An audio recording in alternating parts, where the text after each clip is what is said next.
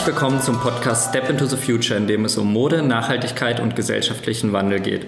Mein Name ist Henning Sientop und ich bin heute zu Gast im Bundesministerium für wirtschaftliche Zusammenarbeit und Entwicklung, kurz BMZ in Berlin. Am Montag, den 9. September, findet ja hier die offizielle Einführung des nachhaltigen Textilsiegels der Grüne Knopf statt, an dem wir unter anderem gemeinsam mit anderen nachhaltigen Textilunternehmen teilnehmen. Vielleicht vorab für alle, die das Siegel noch nicht kennen oder davon noch nicht gehört haben, eine kleine Info, worum es beim grünen Knopf eigentlich geht. Der grüne Knopf ist ein staatliches Metasiegel für nachhaltige Textilien. Der grüne Knopf unterfasst unter anderem Unternehmenskriterien, aber auch Produktkriterien. Und bei erfolgreicher Auditierung darf das Unternehmen die Produkte, die es zertifiziert hat, das Siegel auch zeigen. Im Sommer diesen Jahres hatten wir verschiedene ähm, Veranstaltungen, an denen wir teilgenommen haben, um unter anderem mit dem BMZ auch nochmal die Details des Zertifikats und des Standards durchzugehen. Wir hatten ein Pre-Audit, ein Assessment, was bei uns im Unternehmen am Standort in Kassel stattgefunden hat. Und im Anschluss dann auch das Audit zusammen mit dem TÜV Nord, der bei uns zertifiziert und auditiert hat. Und im Anschluss mussten wir einiges oder auch zwischendurch an Dokumentationsaufgaben leisten, um das Siegel, den grünen Knopf zu erhalten. Im Vorfeld haben wir natürlich auch einiges an Input gegeben und dadurch auch schon die ein oder anderen Kontaktflächen mit dem BMZ gehabt. Und ich freue mich ganz besonders, heute im BMZ zu sein, zusammen mit Frau Anusha Wahidi. Anusha Wahidi ist ähm, leitend äh, vom Referat 114 im BMZ tätig. Sie betreut das Thema nachhaltige Lieferketten und Nachhaltigkeitsstandard im BMZ. Und sie ist heute mein Gast. Herzlich willkommen, Anusha, dass du da bist. Ja, vielen Dank und herzlich willkommen im BMZ. Freut mich, vielen Dank, dass wir hier zusammen das Gespräch führen dürfen. Und vielleicht als Einstieg oder als Intro für unsere Zuhörerinnen und Zuhörer mal eine Frage, vielleicht etwas Persönliches auch. Du arbeitest hier als Referatsleiterin, du bist, äh, leitest ein Team, was sich mit dem Thema des grünen Knopfs, aber sicherlich auch mit anderen Bereichen beschäftigt. Ähm, wie bist du denn beruflich eigentlich ins BMZ gekommen und an die Stelle, an der du heute sitzt? Und ja, was sind eigentlich ähm, Stationen vielleicht aus deinem Berufen, oder beruflichen oder privaten Leben, die prägend waren, dass du jetzt das machst, was du heute eigentlich machst. Mhm. Ich glaube, ich muss vorwegschicken, ich habe keine klassische Behördenbiografie, wie man das erwarten würde. Also nicht äh, studiert und weitergemacht und in der Behörde gelandet, sondern ähm, ich bin geboren und aufgewachsen in Afghanistan. Das heißt, ich habe die ersten zehn Jahre meines Lebens äh, in einem Entwicklungsland verbracht, äh, habe eine Fluchterfahrung hinter mir, gemeinsam mit meiner Familie, mit meinen Eltern, mit meinen zwei älteren Brüdern. Und ähm, wir hatten gut zwei Jahre äh, eine Flucht hinter uns über Pakistan und Indien und sind dann äh, nach Deutschland gekommen, tatsächlich nach Berlin. Und ähm, wenn du mich nach äh, ja, Eindrücken fragst, ist sicherlich die Fluchterfahrung eines der prägendsten äh, Momente und Erlebnisse für mich, die mich sowohl privat als auch beruflich äh, geprägt haben und auch weitergebracht haben. Ähm, insoweit äh, ist das zum einen sicherlich ein Aspekt meines Lebens, aber der andere Aspekt sicherlich meine Eltern, die deutlich mehr Entbehrungen auf sich genommen haben und die Flucht mit ihren drei kleinen Kindern damals auf sich genommen haben, um äh, quasi ihren Kindern ein Leben in Freiheit äh, und mit Bildung und mit Bildungsstandards äh, zu gewährleisten und ähm, sicherlich deutlich mehr ähm, auf sich genommen haben als wir Kinder. Wir sind da sehr privilegiert groß geworden. Also ich bin hier in Berlin dann auch zur Schule gegangen, habe hier mein Abitur gemacht, habe hier Jura studiert, ähm, und habe dann infolgedessen auch mein Referendariat äh, in Deutschland gemacht mit äh, vielen Auslandsstationen ähm, und bin dann letztlich in meiner letzten Wahlstation äh, in der Tat nach Bonn gekommen, ins BMZ. Mhm. Und äh, hat ja auch irgendwie gepasst ins Regionalreferat, damals mhm. Afghanistan, Pakistan, äh, Bangladesch damals noch. Und ähm, so hat sich das eigentlich ergeben, dass äh, ich offensichtlich irgendwie überzeugt habe und die, meine damalige Referatsleiterin, übrigens auch eine taffe Frau, die für mich immer ein Vorbild war äh, und nach wie vor ist, ähm, mir ein Angebot gemacht hat, ob ich nicht äh, Lust habe, ähm, quasi mal zumindest mal reinzuschnuppern. Ich war mir damals nicht sicher, ob tatsächlich äh, eine oberste Bundesbehörde, das klingt mhm. ja immer schon mal, zumindest für, für, eine junge Frau, abschreckend, für mich damals. Mhm. Ähm, ob das was für mich wäre. Ich habe mich dafür entschieden und ich bereue keine Sekunde dieser Entscheidung. Ähm, ich war viel im Ausland. Ich habe angefangen im Ausland in Afghanistan, mhm. fünf Jahre fürs BMZ, in verschiedenen äh, Stationen gearbeitet, unter anderem auch in Kunduz und in Kabul. Und ähm, habe da wirklich vor Ort unglaublich viel äh, Erfahrung sammeln können, viel gelernt. Und äh, das, was äh, mir letztlich in Berlin manchmal fehlt, im politischen Berlin, so den Kontakt zu den Menschen, und das, was es auch ausmacht, äh, quasi in der Entwicklungspolitik tätig zu sein.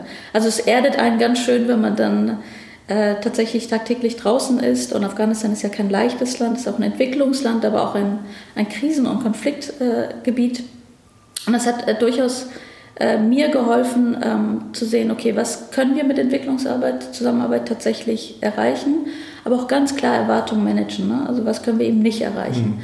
Und ich glaube, das ist ähm, ein super Einstieg. Ich würde es nicht anders machen wollen. Viele meiner Kolleginnen, ich würde sagen 90 Prozent, fangen ja erstmal Headquarter-Ebene an und gehen dann ins Ausland. Ich habe mich für den anderen Schritt entschieden und das äh, war zumindest für meine Biografie, glaube ich, gar nicht so abträglich. Das ist, ja, das ist wirklich eine sehr spannende Geschichte oder Biografie und ich meine, ich glaube, da ist jedem deutlich, wie eng eigentlich deine Arbeit oder dein Berufsfeld oder auch dein Arbeitgeber inhaltlich mit deiner Lebensgeschichte zusammenhängt und das ähm, passt sicherlich sehr, sehr gut oder da hast du bestimmt ganz, ganz viele ähm, Insights und auch Herangehensweisen, die dir helfen, auch in der täglichen Arbeit das zu machen, was du tust, weil du halt nicht nur die Arbeit, wie du schon sagst, wie viele vielleicht vom Büro oder aus der Theorie heraus kennst, sondern äh, ganz eng mit, deiner, mit deinem persönlichen Lebensweg auch verzahnt ist und du vielleicht ganz anders auch auf die Dinge mhm. schaust. Ähm, das äh, ist, klingt, klingt sehr, sehr spannend. Wie, wie, wie sieht denn dann bei dir jetzt so, also ich meine, du hast jetzt ja schon äh, dann ein paar Stationen hinter dir, hast du ja auch erklärt, wie du an die Stelle gekommen bist, jetzt so, so die tägliche Arbeit eigentlich aus, die du aktuell machst, vor allen Dingen im Hinblick auf den grünen Knopf, der sich ja sehr stark, sehr fokussiert mit dem Thema nachhaltige Textilien in Entwicklungsländern beschäftigt, aber ja vordergründig dann auch erstmal natürlich hier in Deutschland mit den Unternehmen zusammenzuarbeiten. Wie kann man sich das vorstellen? Also wie, wie sieht das aus? Mhm. Also, also so wie ich keine klassische Behördenbiografie habe, würde ich sagen, dass die Arbeit hier auch im Referat kein klassischer 9-to-5-Job ist. Ich muss mir immer wieder von meiner Familie und meinen Freunden anhören, äh, so den Verdachtsfall, du arbeitest gar nicht in der Behörde. So lange kann man nicht arbeiten und so viel unterwegs kann man gar nicht sein. Ähm, ich glaube, das fasst es ganz gut zusammen. Ich habe eine unglaublich äh, spannende Arbeit und äh, sehr abwechslungsreich. Ich bin viel unterwegs. Ähm, und äh, natürlich äh, prägt einen der grüne Knopf insbesondere. Seit anderthalb Jahren arbeiten wir ja an, dem, an der Konzeptionierung. Ähm, und mittlerweile bin ich seit fünf Jahren in dem Referat. Ich komme gerne später nochmal dazu, was ich sonst für mhm. Themen mache. Aber gerade der grüne Knopf ähm, ist ja sehr gegenwärtig. Und es ging in der ersten Phase für uns darum, auch äh, das Konzept überhaupt zu erarbeiten, also mit vielen Stakeholdern zusammenzuarbeiten. Wann hat das ungefähr angefangen, die erste Phase? Das hat im letzten Jahr, im März 2018 angefangen. Mhm. Da haben wir so zu den ersten großen runden Tischen eingeladen. Äh, mhm. Auch ihr wart ja mit mhm. dabei im, im, Sukzessive, wo wir Unternehmen äh, mit an Bord geholt haben. Aber wir haben uns die verschiedensten Akteure ähm, zusammengeholt. Also aus vier Jahren Nachhaltigkeitserfahrung habe ich mir gedacht, okay, ähm, es ist schon mal kein, keine einfache Aufgabe als Behörde, ein staatliches Siegel überhaupt aufzusetzen. Und das ist auch ein Novum im BMZ. Also es hat vor uns noch keiner gemacht. Äh, es gibt auch nicht so viele staatliche Siegel ähm, auf dem Markt. Ähm, deswegen ähm, war das sicherlich auch eine Herausforderung. Ich liebe Herausforderungen, so wie mhm. ich das im Ausland geliebt habe, aber auch in meinen anderen Arbeitsstationen. Ähm, war das hier auch, glaube ich, der maßgebliche Treiber. Ich glaube, man muss seine Arbeit echt lieben, um mit vollem Einsatz da auch hinterher zu sein und auch ähm, privat auch viele Entbehrungen auch hinzunehmen. Äh, Aber ich glaube, wenn man ein Ziel vor Augen hat, ähm, dann ist das, zumindest habe ich das von meinen Eltern immer mit auf den Weg äh, bekommen, ähm, wenn du dein Ziel vor Augen hast, dann, dann nimmst du auch die Entbehrung auf dich. Und äh, deswegen anderthalb Jahre klingt vielleicht viel, aber ich glaube, wer aus der Standard- und Nachhaltigkeitswelt kommt, der weiß, dass anderthalb Jahre eigentlich ein Augenaufschlag ist. Äh, und ähm, wir kriegen immer sehr viel Zuspruch, sehr viel positiven Zuspruch für die Entwicklung, die mhm. wir gemacht haben.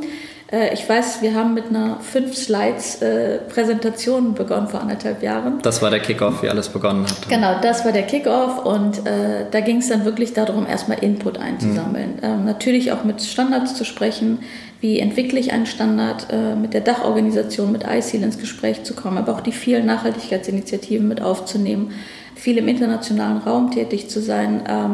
Und aus diesen fünf Slides ein fertiges Konzept zu machen. Ja, und ich meine, wir kennen das Konzept sehr gut und es ist wirklich sehr umfangreich und auch ähm, anspruchsvoll geworden. Und ähm, da kann ich mir schon vorstellen, da in anderthalb Jahre eigentlich im Grunde genommen eine sehr kurze Zeit. Also das ist schon eine beachtliche Leistung. Und du hast jetzt ja auch schon gesagt, dass du sehr viel unterwegs bist, also viel auch reisen musst, wahrscheinlich auch bei den Unternehmen vor Ort, viel für, de, für den Standard auch werben, auch Informationen einholen. Ähm, und du hast gesagt, äh, dass ihr sehr viel Zustimmung bekommt und dass das auch sehr positiv aufgenommen wird. Ähm, Gab es denn Momente eigentlich in, in letzter Zeit, wo du, wo du nochmal ganz bewusst gemerkt hast, also es ist gut, dass wir das genau jetzt machen und dass wir den Standard so machen, so Schlüsselmomente, wo du gesagt hast, es ist genau der richtige Moment eigentlich, dieses ähm, Siegel und diesen Standard weiterzuentwickeln? Oder gab es auch vielleicht auf der anderen Seite Momente, wo ihr gezweifelt habt oder wo ihr Sorgen hattet, wo die wo die Last oder vielleicht auch Kritik oder die Aufgaben so schier unüberwältiglich waren, dass ihr gesagt habt, eigentlich, wir wissen gerade gar nicht, wie wir das schaffen sollen. Also was gab es da so Schlüsselmomente in der Entstehungsgeschichte der letzten anderthalb Jahre, die so prägend waren oder noch in Erinnerung sind bei dir? Mhm. Also so ganz, äh, ganz klar vor Augen habe ich natürlich jetzt die letzten Wochen, wo ich ganz viele Prüfungen mit begleitet habe. Ähm, und der 9.9. steht ja wirklich, ist ja quasi übermorgen. Ähm, sicherlich äh, haben mich die letzten Wochen stark geprägt. Aber wenn du von Zweifeln sprichst, ich glaube, ich müsste die Frage andersrum stellen. Gab es mal Momente, wo ich äh, nicht gezweifelt hätte? Also die Zweifel treiben uns schon um mhm. und das ist, äh, aber es prägt mich auch und es hat mich auch in meiner Biografie mal geprägt und das gebe ich auch immer meinem Team weiter. Seid lieber kritisch und hinterfragt, was, was wir auch machen, sonst landest du irgendwo in deiner Filterblase und äh, arbeitest in eine Richtung ohne rechts und links. Die Bedenken, Kritik und Zweifel, die zum Teil ja auch berechtigt sind, das gebe ich auch ganz offen zu. Ähm, vielleicht haben wir da die Gelegenheit, nochmal da, mhm. zu kommen, ähm, dass du dich immer tagtäglich auch challengest. Aber auf der anderen Seite, das versuche ich auch immer wieder ähm, dem Team zurückzuspiegeln, ähm, irgendwann ist es aber auch gut, dann muss man auch äh, vom, vom Reden ins Handeln kommen. Ähm, es hat sich so dieses Walk the Talk so äh, unglaublich eingeprägt. Ich war auf der Copenhagen Fashion ähm, Summit ähm, im Frühjahr des Jahres, wo das wirklich der, der zündende Satz war die ganze Zeit. Wir müssen jetzt auch angesichts, ich meine, dass die Idee letzten Endes dann auch in die Welt muss, dass man genau, sozusagen... Genau, äh, dass man die Idee auf die... Und es ist so, wie wenn du schwanger bist, irgendwann mhm. kommt das Kind zur Welt und das muss dann irgendwann auch ausgetragen mhm. werden. Und so würde ich das hier auch ähm, tatsächlich mit dem grünen Knopf äh, sehen. Es gibt sicherlich rechts und links Kritik und auch Zweifel bei uns. Ist das jetzt der richtige Zeitpunkt? Sollten wir uns nicht noch ein bisschen mehr Zeit lassen, um die Kriterien noch viel weiter zu entwickeln? Aber ich glaube, das ist genau der richtige Zeitpunkt. Und ich will das auch gerne erklären, warum. Ähm, wir sind ein entwicklungspolitischer Akteur und wir bewegen uns nicht im luftleeren Raum. Ähm, es gibt ganz viele politische Prozesse, die derzeit auch auf den Themenbereich Nachhaltigkeit einzahlen. Ähm, Denk einfach nur an Fridays for Future. Das ist eine Bewegung, die von einer unglaublich engagierten jungen Dame ähm, initiiert wurde, die aber eine ganze Generation mit sich trägt. Und da kann man auch nicht sagen, Mensch, ihr habt ja eigentlich gar keine Lösung, ihr wollt ja eigentlich nur die Probleme aufzeigen. Nein, man muss irgendwo anfangen und man muss diese Probleme tatsächlich auch ernst nehmen. Und ich glaube, wenn ich das vergleiche mit dem, was wir äh, beim grünen Knopf machen. Ich glaube nicht nur, ich bin davon überzeugt, dass es genau der richtige Zeitpunkt ist, um auch das Thema nachhaltiger Konsum für die Verbraucherinnen und Verbraucher wieder in den Mittelpunkt zu stellen.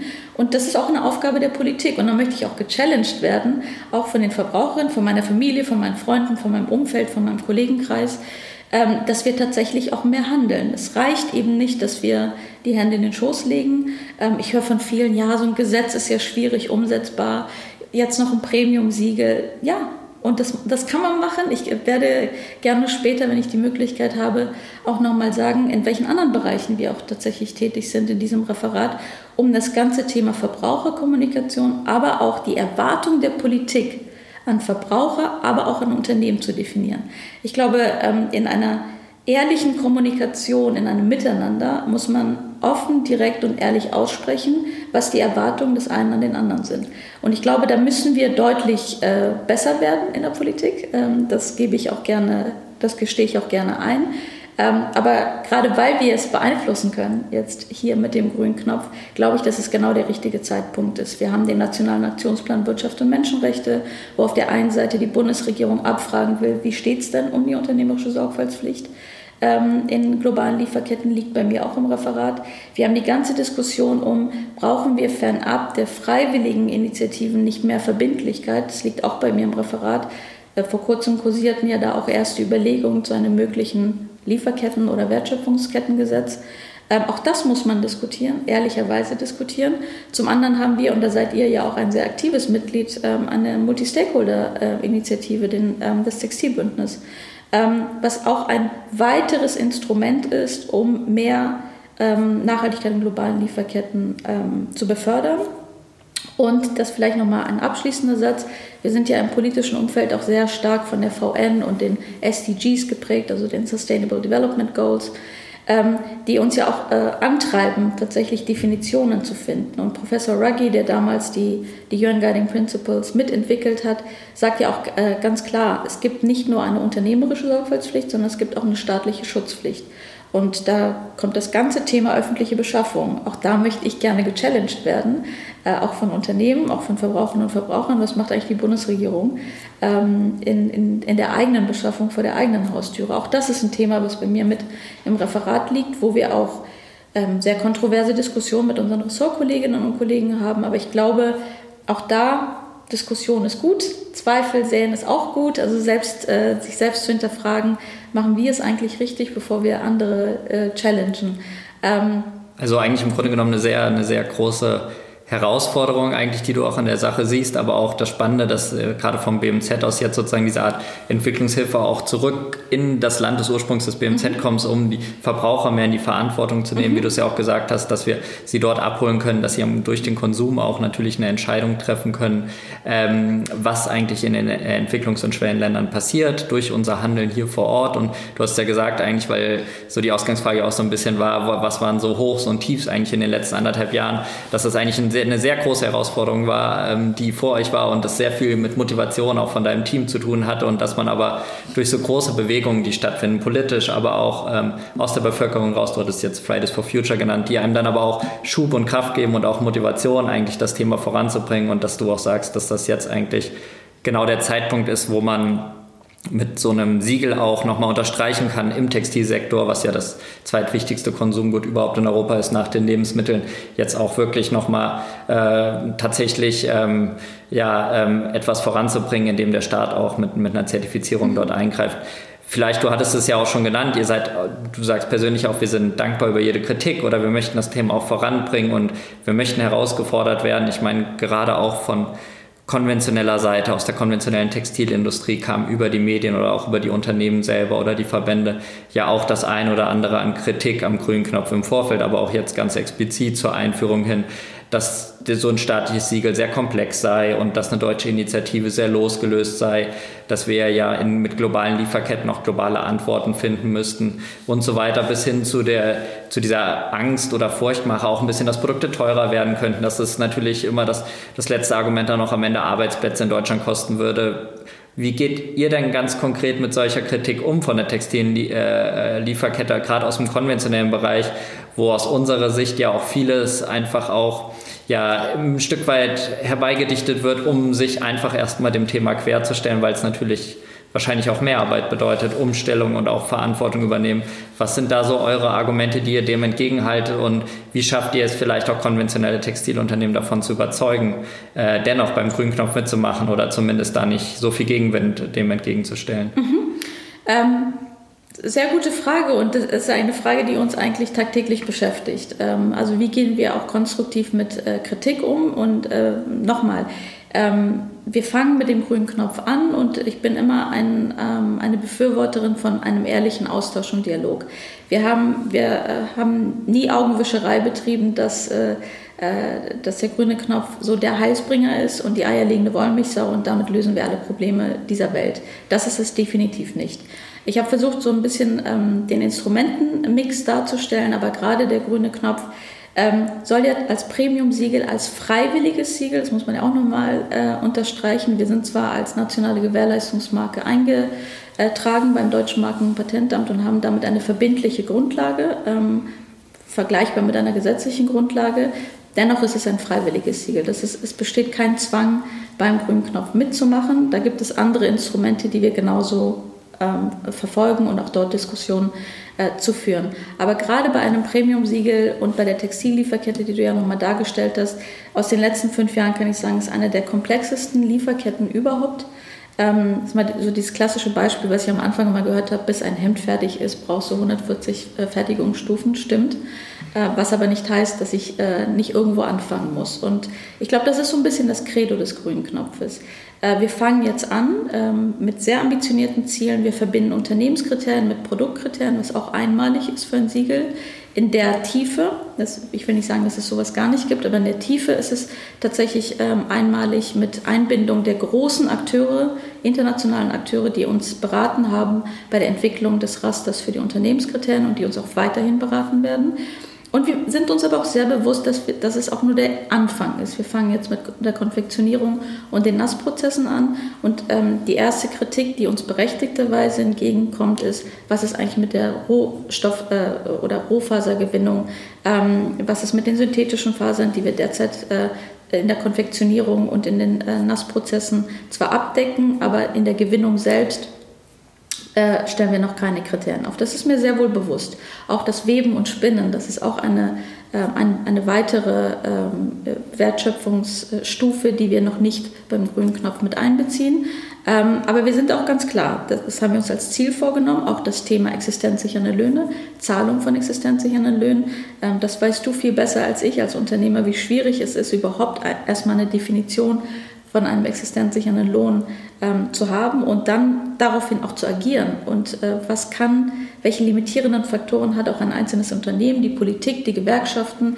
Das ist wirklich eine globale, äh, ein, ein, globales Problem, was wir uns aber bei einem Premium-Siegel durchaus auch vorgenommen haben. Und, und, wie seht ihr das dann bei den konventionellen Unternehmen? Weil die ja, wenn die dann Kritik äußern, also verspürt ihr da einen Druck jetzt in der täglichen Arbeit im Ministerium, die vielleicht aus einem anderen Ministerium kommt, aus anderen Industriebereichen, die sich dagegen stellt? Oder seht ihr das eher als Ansporn, weiterzumachen? Ähm, also wie geht ihr mit sowas um? Also rein in der inhaltlichen Arbeit habt ihr dann Sorge, dass die konventionelle Textilindustrie nicht mitmacht und dadurch vielleicht der, der, der Schwung dahin, dass es eine gewisse Größe erreicht, gefährdet ist? Oder sagt ihr, wir haben auch genau aus Wettbewerber, die dann wiederum mitmachen, also jetzt speziell bei den konventionellen Unternehmen, die sagen erstmal, äh, wir brauchen so einen Standard nicht und der ist auch nicht weit gefasst genug und der müsste global sein und der macht alles teurer und mhm. eventuell Arbeitsplätze kaputt. Also stellt ihr, die, also wie, wie, wie wirkt sich das auf eure Arbeit aus? Äh, Müsst ihr darauf eingehen oder ähm, ja, ist das eher etwas, was, was eigentlich, was ihr nur am Rande wahrnimmt und mit denen erstmal arbeitet, die mitmachen wollen? Oder ist das schon, sind das dann schon harte Diskussionen, die ihr dann auch mit den Verbänden oder anderen Ministerienkollegen äh, führen müsst? Oder? Absolut. Also was wir definitiv nicht machen, ist uns jetzt äh, sozusagen die Scheuklappen aufzusetzen und einfach Augen zu und durch und wir arbeiten mit denen zusammen, die den Weg mit uns gehen wollen. Im Gegenteil. Ähm, für mich ist es besonders wichtig, dass so ein Siegel auf eine breite Zustimmung stößt. Und das ist natürlich immer auch ein Spagat, die ganz nachhaltigen, die, die das schon vormachen seit sehr vielen Jahren, dass Nachhaltigkeit in der Lieferkette möglich ist und die konventionellen, ich hasse das Wort, aber Massenmarkt. Wir wollen ja auch den Massenmarkt erreichen. Wir wollen den Verbraucher auf der Straße, wenn du auf den Potsdamer Platz gehst, fragen. Dass sie das Siegel kennen und sagen, äh, genau, dass sie das Siegel Bezug kennen zu. Und dass sie mit Nachhaltigkeit, auch das, das, Wort Nachhaltigkeit wird ja wirklich inflationär benutzt in vielen Bereichen. Dass sie differenzieren können genau, vielleicht auch. Dass ne? sie differenzieren können und dass sie äh, auch mit dem grünen Knopf, mit einem Standard, mit einem staatlichen Siegel tatsächlich auch was anfangen können. Und wir sind in sehr konstruktivem Austausch, sowohl mit den Ressorts, aber ich muss erstaunlicherweise sagen, dass seit diesen anderthalb Jahren sich doch sehr viel verändert hat in der, in der Art und Weise, wie Kritik geäußert wird. Ähm, am Anfang war es sehr destruktiv. Äh, ich erinnere mich an die Schnapsidee, die, ähm, die in den Raum geworfen mhm. wurde. Mittlerweile wird schon sehr stark differenziert. Und ich glaube, dass wir schon aufgezeigt haben, durch die Entwicklung der eigenen Unternehmenskriterien und auch der Produktkriterien, die wir perspektivisch auch selbst entwickeln werden, ähm, dass wir damit aufzeigen, ähm, schaut her, das ist jetzt keine Augenwischerei und das ist jetzt nicht, ich mache noch ein Siegel über ein bestehendes Siegel. Und das, diese Wahrnehmung würde ich, da würde ich wirklich entschieden entgegentreten. Wir sind eben ein Siegel, was nicht auf ein zusätzliches Siegel draufkommt. Wir haben eigene Kriterien. Und ähm, ich challenge auch gerne die Leute, die Kritiker und frage sie so, okay, fernab der sehr berechtigten Kritik, dass wir nicht die komplette Lieferkette vom Baumwollfeld bis zum Bügel, bis zum recycelten oder upcycelten Produkt, da sind wir noch nicht, das stimmt. Das ist auch eine Kritik, die ich sehr ernst nehme und äh, wo ich auch ähm, der festen Überzeugung bin, dass wir da schnell drankommen, gemeinsam mit dem Beirat sehe ich keine richtige fundamental sachliche Kritik an einem Premium-Siegel. Ähm, ich glaube, das liegt auch da, äh, äh, damit zusammen, dass wir inhaltlich, glaube ich, auch überzeugen äh, mit den Kriterien, die wir aufstellen. Ähm, aber auf der anderen Seite auch damit überzeugen, dass wir auch Instrumente an die Seite stellen. Also gerade das Textilbündnis, wo die Unternehmen aufgefordert sind, diesen Due Diligence-Ansatz in Form von Roadmaps und Fortschrittsberichterstattung aufzuzeigen und der Öffentlichkeit auch darzulegen. Also eigentlich auch so ein sehr guter Weg, den ihr schon bereitet habt durch, durch die Vormaßnahmen, also wie das Textilbündnis und dass die Kritik, die am Anfang eher war, nein, das brauchen wir natürlich nicht aus mhm. der konventionellen Textilindustrie oder eher Ablehnung, jetzt langsam auch in eine konstruktive Kritik überschwingt und eigentlich dadurch ja auch schon mit an dem Standard gearbeitet wird und man nicht mehr pauschal gegen den Standard redet, sondern sich jetzt schon auf Sachebene unterhält, was mhm. eigentlich die einzelnen Bereiche betrifft. Du hast es ja auch schon ein bisschen angesprochen, das ist natürlich auch noch ein zweiter Bereich, neben der konventionellen Textilindustrie, die sich primär, wie du es ja auch gesagt hast, im Massenmarkt bewegt, gibt es natürlich auch diese Nischenpioniere oder nachhaltigen Unternehmen. Melaware ist ja auch ein Unternehmen, was aus der nachhaltigen Textilindustrie kommt und äh, noch ein recht junges Unternehmen dabei, vor fünf Jahren gegründet. Wir haben das Ziel, in den, ähm, in den Massenmarkt zu kommen, aber mit nachhaltigen Textilien. Also wir wollen den Beweis antreten, dass man mit nachhaltigen Textilien in den Massenmarkt kommen kann. Deshalb ist es für uns auch sehr wichtig, dass wir bei so einer staatlichen Initiative wie dem grünen Knopf mitmachen und zeigen, ähm, dass man hier auch auf einer höheren Ebene das Thema diskutieren muss und das aus der Nische in eine breitere Öffentlichkeit holen muss. Dennoch haben wir natürlich jetzt auch gerade in, in, in den letzten Wochen und Monaten auf dem Weg hin zu der Zertifizierung zum grünen Knopf uns auch mit Branchenkollegen ausgetauscht und ich bekomme da natürlich schon auch Feedback und auch Kritik von anderen nachhaltigen Unternehmen oder Akteuren, die mich dann fragen, warum macht ihr da mit und wie steht ihr denn dazu, dass mitunter eventuell unter dem aktuellen Stand, also der Vision, sag ich mal, 1.0 des grünen Knopfes, wie er jetzt an den Start geht, vielleicht auch Textilien aus konventioneller Baumwolle, vielleicht sogar mit Gen, ähm, Saatgut produziert werden können, wo ihr doch so sehr stark für das Thema Bio-Baumwolle steht oder dass Produktionen in Europa per se als nachhaltig und fair ähm, deklariert werden und nicht einer weiteren Prüfung unterliegen, dass dort keine Sozialkriterien ähm, überprüft werden müssen oder aber auch im Auto oder im, im, im, im Sportbereich Imprägnierungen, die PFC oder PFOS enthalten, also Chemikalien, die durchaus giftig sind und zum Beispiel bei uns ein absolutes No-Go wären, dann aber auch diesen grünen Knopf erhalten können. Ähm, also das sind so Fragen, die uns dann entgegenkommen als nachhaltiges Unternehmen. Wie, wieso macht ihr da mit und wie steht ihr dazu? Und meine Frage wäre vielleicht auch so ein bisschen auch für die Zuhörerinnen und Zuhörer, wie, wie ist da eure Haltung dazu? Also du hast ja ein paar Bereiche schon genannt, wo du gesagt hast, die Lieferkette ähm, muss muss tiefer gehen und muss in, inkludiert werden, ähm, ist da für dich dann auch zum Beispiel das Saatgut und die Biobaumwolle mit enthalten und genau wie steht ihr zu dem Thema der Chemikalien, des Managements und der Produktionsländer? Also was siehst du da ähm, was kann man da dem entgegenhalten oder was würdet ihr dazu sagen zu dieser Kritik aus der, aus der nachhaltigen, aus der Pionier, aus der Vorreiterecke? Mhm. Ich würde gerne einen Punkt äh, zunächst erstmal aufgreifen, weil ich den immer wieder höre und ähm, der Meinung bin, dass es eine Fehlwahrnehmung ist. Es stimmt, dass in der Satzung des grünen Knopfes eine Ausnahmeregelung für in EU produzierte Produkte äh, äh, dargestellt ist. Der betrifft aber die produktbezogenen Kriterien und zwar nur für den Bereich Soziales produktbezogen. Ähm, das heißt aber nicht, dass wer in, ich mache jetzt mal ein Beispiel, weil mir das immer wieder ähm, vorgebracht wird, wer in Rumänien oder Bulgarien ähm, Textilien herstellt, muss ja genauso die Unternehmenskriterien durchlaufen. Und das, da werden die Sozialstandards und die Risiken abgefragt. Äh, ihr habt das ja auch durchgemacht. Das heißt, äh, der Prüfer geht durch deine Risikoanalyse durch ähm, und macht eine Risikobewertung. Und wenn du in, in Rumänien, Bulgarien oder wo auch immer ähm, identifizierst, dass äh, Kinderarbeit, Zwangsarbeit, äh, Überstunden, exzessive Überstunden ein, ein Risiko sind, musst du einen Umgang damit definieren und Maßnahmen ergreifen, um das Risiko zu minimieren bzw. auszuschalten. Das heißt, es ist eine vorgeschaltete Prüfung und das ist, glaube ich, wirklich der ganz große Vorteil und der Charme des grünen Knopfes, ist, dass du genau das nicht machen musst. Ich will auch gerne erklären, warum wir die Sonderregelung für den europäischen Markt äh, gewählt haben. Das liegt äh, ganz einfach daran, dass der Zugang zur Gerichtsbarkeit ähm, innerhalb der EU gesichert ist. Das heißt, du kannst deine Rechte ähm, bezogen auf die Sozialkriterien einklagen. Das kannst du in Bangladesch nicht, das kannst du in China schwerlich oder nicht will ich nicht sagen, aber äh, ähm, da ist der Zugang per se erschwert. insoweit macht es für uns schon einen Unterschied, ob jemand in Deutschland produziert oder in, in Bangladesch. das ist ja auch mal eine, eine Unternehmensentscheidung, sich aus der Comfortzone rauszuholen, nicht in einem eigenen Land zu produzieren, sondern auch das Risiko einzugehen, in einem, in einem vollkommen fremden Land äh, andere kulturelle äh, Vorgaben, aber auch rah politische Rahmenbedingungen, ich nenne da Korruption zum Beispiel als einen ein, Main, äh, äh, ein Hauptfaktor, ähm, der tatsächlich auch die die unternehmerische Tätigkeit vielleicht beeinflussen kann. Insoweit will ich diesen Punkt, der ist mir besonders wichtig. Also beim Bereich genau Produktion oder genau. Produktionsstandort, ich denke, das ist ein sehr gutes Beispiel, um mal zu erklären, wie die Kombination aus Produktstandards und Unternehmensstandards eigentlich dazu führt, dass man auch eine Art Doppelprüfung hat und dass man nicht ähm, wenn man jetzt das ganz äh, flach formulieren würde, einen Freifahrtschein hätte man produziert in Europa und es findet keine Prüfung mehr statt. Also es greifen dann andere Mechanismen. Genau. Wie ist es denn beim Rohstoff zum Beispiel? Bleiben wir mal bei der Baumwolle. Baumwolle mhm. kommt ja immer grundsätzlich zu einem Drittel aus den USA, das mhm. ist dann 100% Gen-Baumwolle, mhm. äh, zu 30% aus Indien, das ist mhm. äh, dann die größte Chance, dass man noch Bio-Baumwolle anbaut, oder aus China und dann gibt es noch kleinere Player. Aber das sind so die großen Sourcing-Länder. Ähm, du hast ja schon am Anfang gesagt, ihr möchtet, dass die Baumwolle oder der Rohstoff ähm, bis bis zum Ursprung irgendwann auch mit integriert ist. Das ist zum Start nicht gewählt worden, weil es natürlich das Ganze noch komplexer macht. Mhm. Ähm, das heißt, ihr habt dann aber bewusst in Kauf genommen, wir müssen irgendwo Abstriche machen und das heißt auch der Rohstoff, ob das jetzt Baumwolle, konventionell gehen oder Biobaumwolle ist, ist jetzt erstmal ausgeklammert, weil wir uns die anderen Bereiche anschauen. Das war wahrscheinlich auch keine leichte Entscheidung, nehme ich an, oder wie ist da eure... Äh, ja, Einstellung zu. Absolut, ganz genau. Es war sicherlich keine einfache Entscheidung, zumal ich ja auch das Bündnis seit Gründung, seit Ende 2014 begleite und das Thema nachhaltige Baumwolle versus konventionelle oder, oder genmanipulierte äh, Baumwolle tatsächlich ein Riesenthema ist.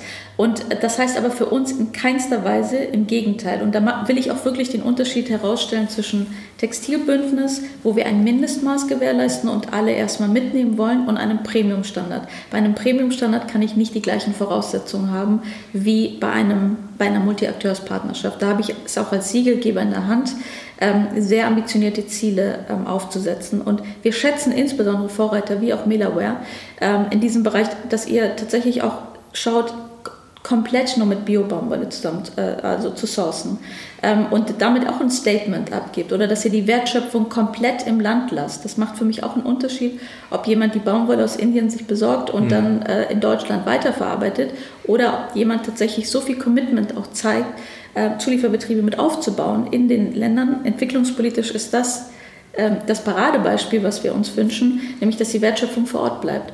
Und auch das wird sich im, im, äh, beim grünen Knopf und bei der Weiterentwicklung widerspiegeln. Und äh, das sage ich auch immer wieder all jenen, die uns immer Greenwashing vorwerfen.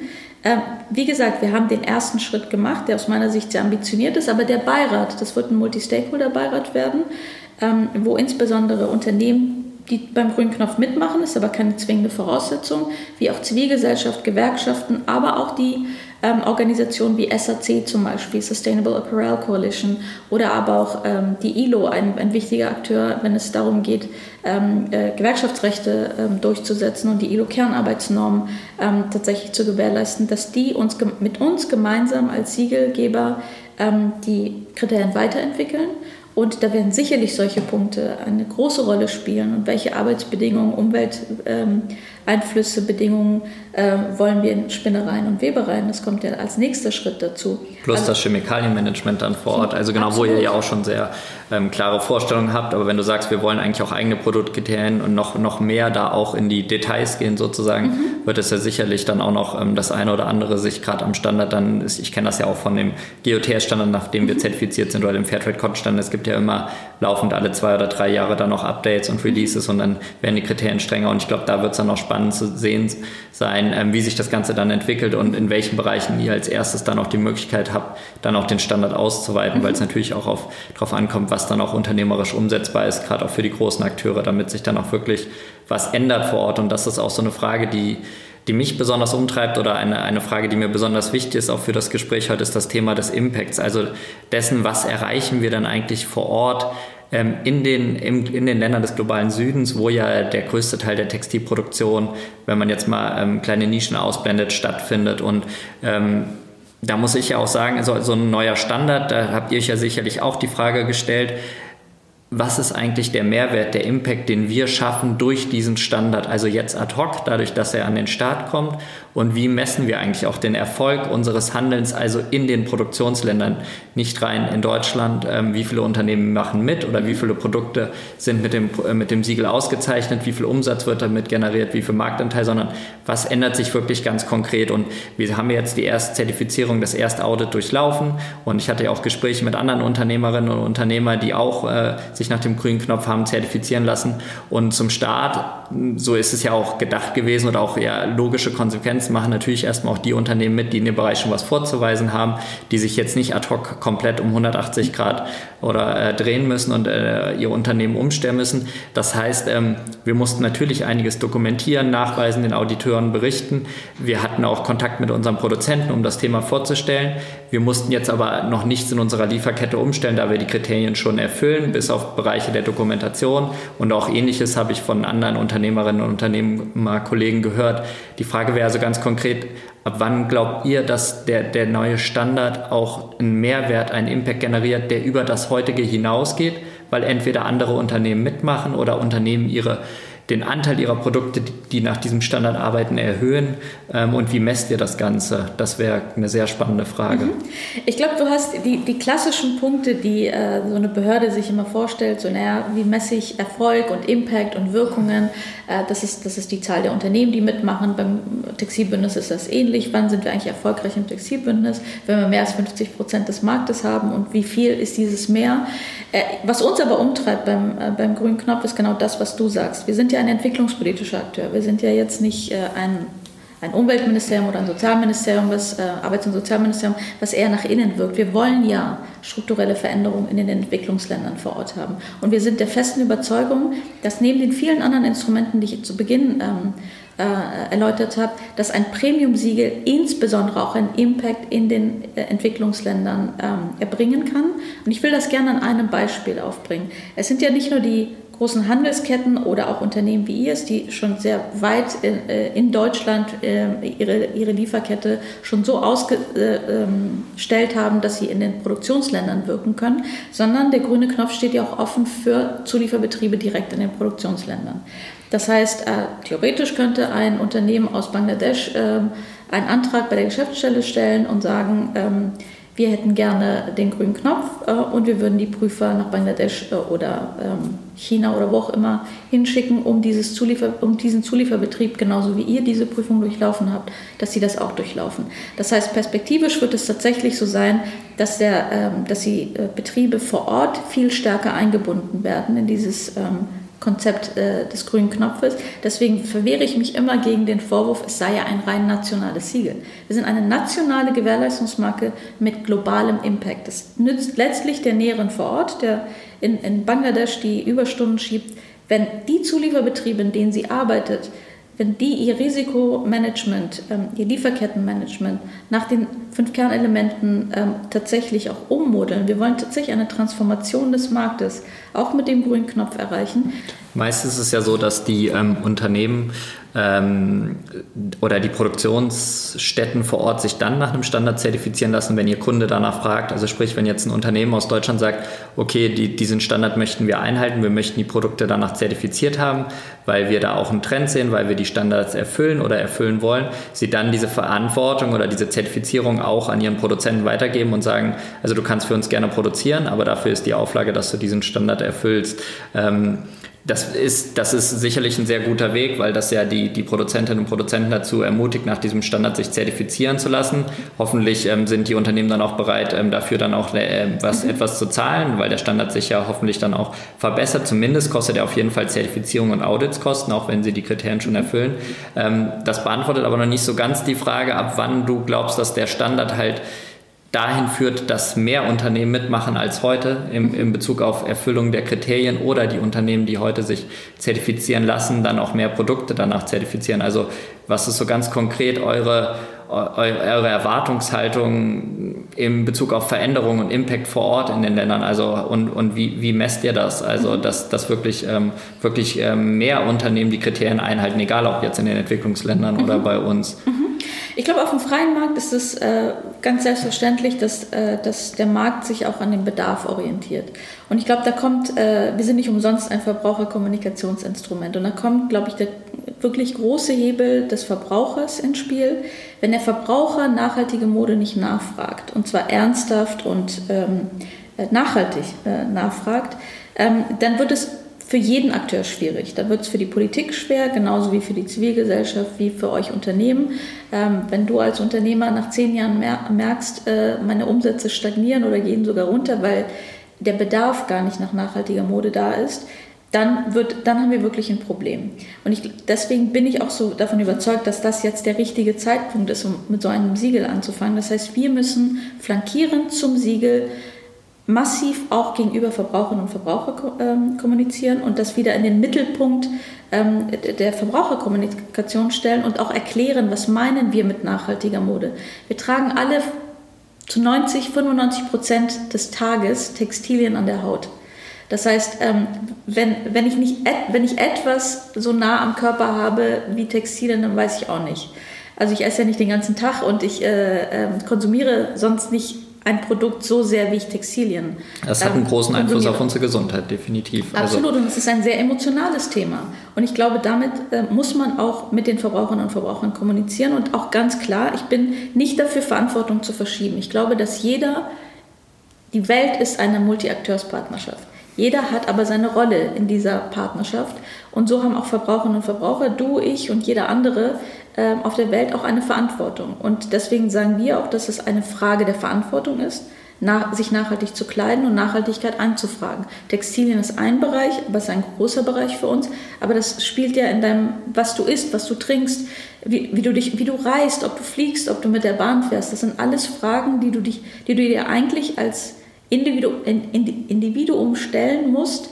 Ähm, und erst wenn dein Bedarf so hoch ist, ähm, dass du den auch tatsächlich äußerst und das nachfragst. Ich würde mich freuen, und das wäre für mich auch ein Erfolg des grünen Knopfes, wenn grüne Knopfprodukte tatsächlich angefragt werden, wenn der Verbraucher an die Kasse bei, ich weiß nicht, äh, welchem Unternehmen geht und fragt, sag mal, hast du eigentlich grüne Knopfprodukte? Mhm und unter welchen Bedingungen stellst du eigentlich die Textile her, die ich gerade anziehe? Also so ganz klar auch dass das Thema, eure Aufgabe als das Thema bekannt machen, Begehrlichkeiten wecken, die Konsumentin mehr weil du sagst ja eh schon, es ist eine Zeit da, es ist, es ist eine gute Zeit, um dieses Thema vorzustellen, dort abzuholen und dafür zu sorgen, dass die Nachfrage durch die Konsumentinnen und Konsumenten steigt, um dadurch entweder mehr deutsche Unternehmen oder Produktionsunternehmen in den ähm, Entwicklungs- und Schwellenländer dazu zu bewegen, danach zu produzieren und dafür Stück für Stück eigentlich den Standard umzusetzen und sich zu optimieren und damit eigentlich ähm, diese Bewegung größer zu machen. Das ist so ein bisschen die Antwort auf die Frage, wenn ich es richtig verstanden genau. habe. Ja. Und die Bewegung, vielleicht noch ein Punkt, den ich ergänzen würde, abzuscalen. Es reicht nicht, dass wir das nur in Deutschland machen, das ist mir sehr bewusst, aber Deutschland ist ein ganz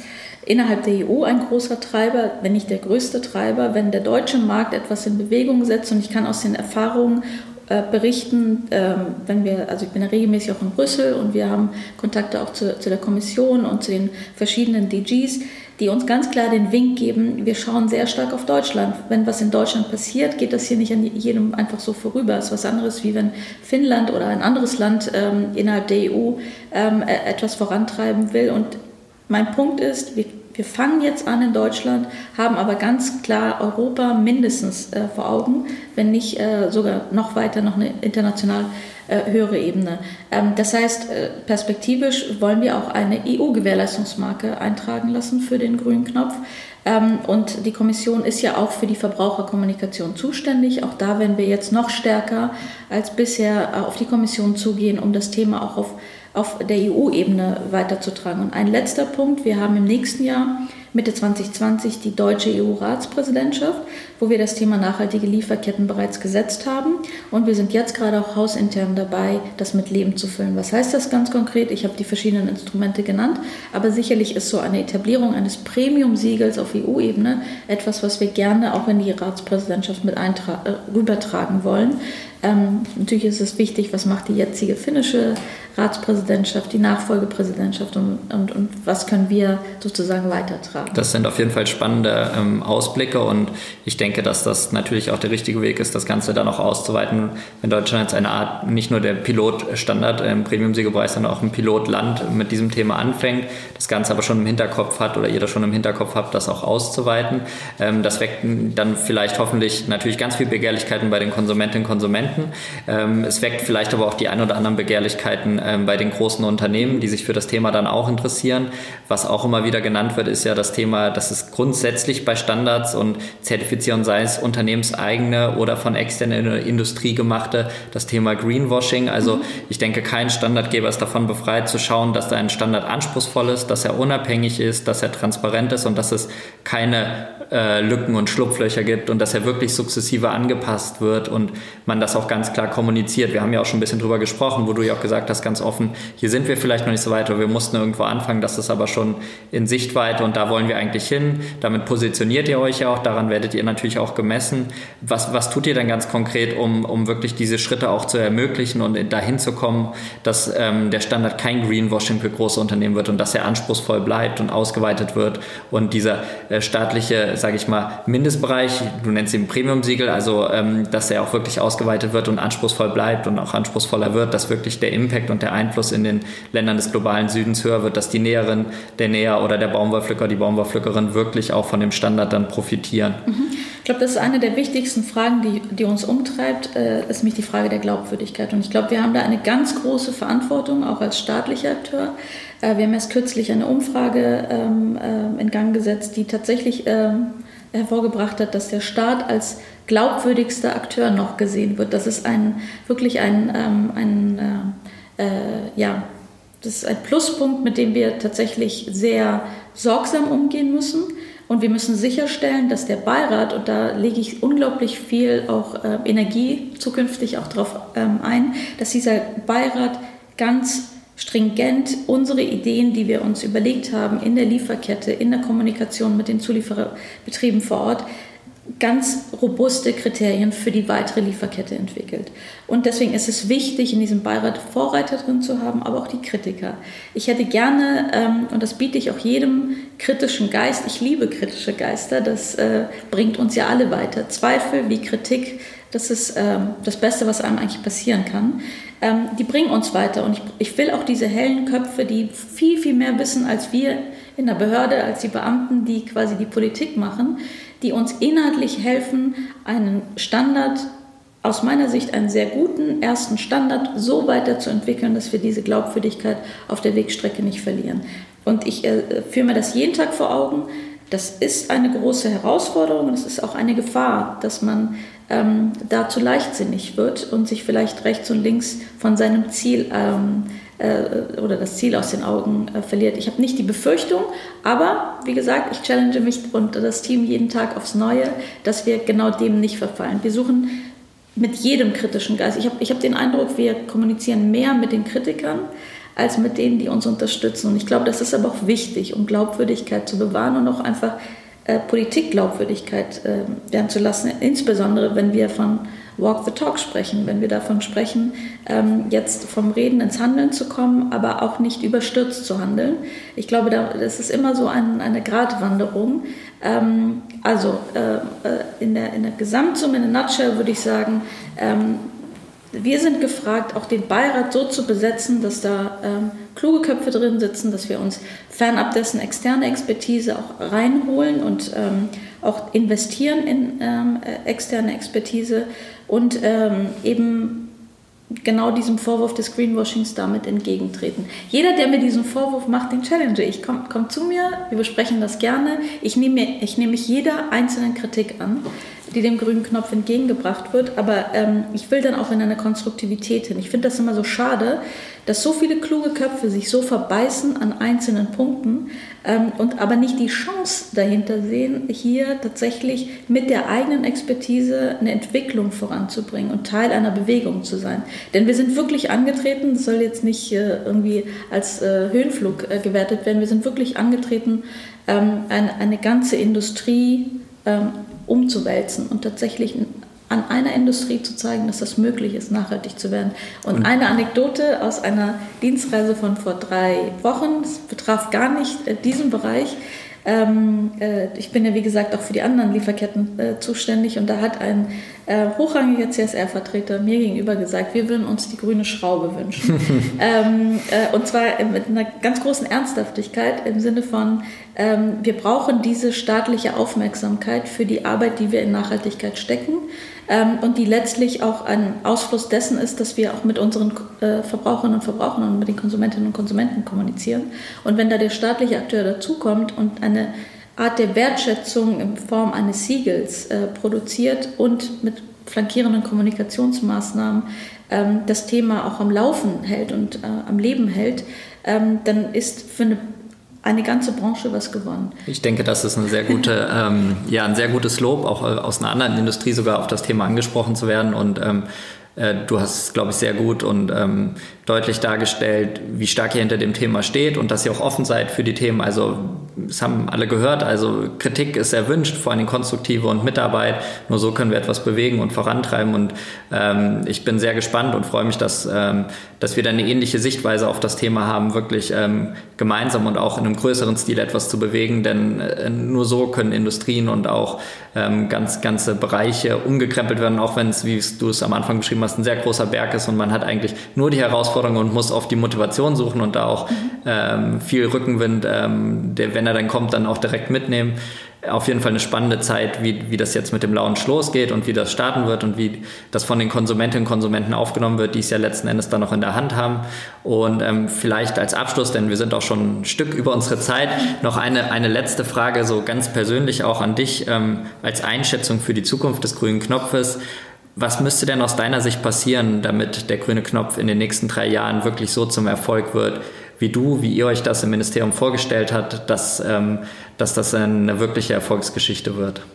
Also wenn ich äh, mir was wünschen dürfte, äh, was in drei Jahren mit dem grünen Knopf ist, ist, dass wir A, zum einen deutlich weiter sind in der Lieferkette, dass der Beirat äh, nicht nur etabliert ist, sondern wirklich Arbeit in diese Richtung macht und dass mein Freundeskreis den grünen Knopf nicht nur von meinen Erzählungen kennt, sondern ähm, tatsächlich, und mein Kollegenkreis natürlich, ähm, äh, sondern tatsächlich sich auch äh, diese Produkte kauft und diese Produkte anfragt und nachfragt. Ich glaube, das wäre ein Riesenerfolg, wenn der grüne Knopf vielen Verbraucherinnen und Verbrauchern bekannt wäre und auch genutzt werden würde. Super, vielen Dank, Anusha, vielen Dank für das Interview. Das war Step into the Future, ein Podcast von Melaware, in dem es um Mode, Nachhaltigkeit und gesellschaftlichen Wandel geht. Vielen Dank an alle Zuhörerinnen und Zuhörer. Ihr könnt uns abonnieren auf Spotify, iTunes oder den Podcast über unsere Webseite aufrufen.